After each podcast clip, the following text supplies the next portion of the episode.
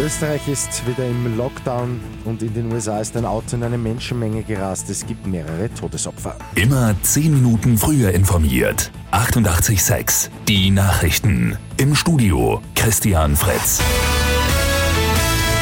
Seit Mitternacht ist Österreich wieder im Lockdown. Es ist der bereits vierte. Rund um die Uhr gelten wieder Ausgangsbeschränkungen. Der private Wohnbereich darf nur aus den schon von den früheren Lockdowns bekannten Gründen verlassen werden. Der Handel bleibt geschlossen mit Ausnahme der Grundversorger.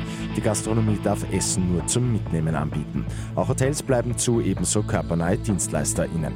Die Schulen bleiben prinzipiell offen. Es soll Präsenzunterricht für alle geben, die es benötigen.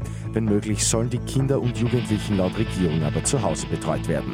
In allen geschlossenen Innenräumen, also auch am Arbeitsplatz, muss eine FFP2-Maske getragen werden. Auch der 2-Meter-Abstand gilt ab heute wieder. Sport im Freien, also auch Skifahren, bleibt erlaubt.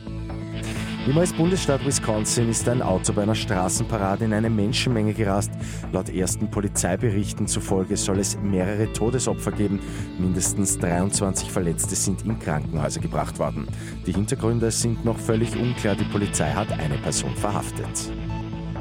Bei Lotto 6 aus 45 hat es am Abend wieder keinen Sechser gegeben. Übermorgen warten bei einem Fünffach-Jackpot bereits rund 5,5 Millionen Euro. Und in Hollerbrunn in Niederösterreich gibt es Weihnachtskugeln für den guten Zweck. Die gute Nachricht zum Schluss. 2000 Christbaumkugeln werden verkauft.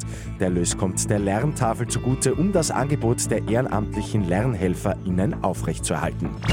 Mit 886 immer 10 Minuten früher informiert.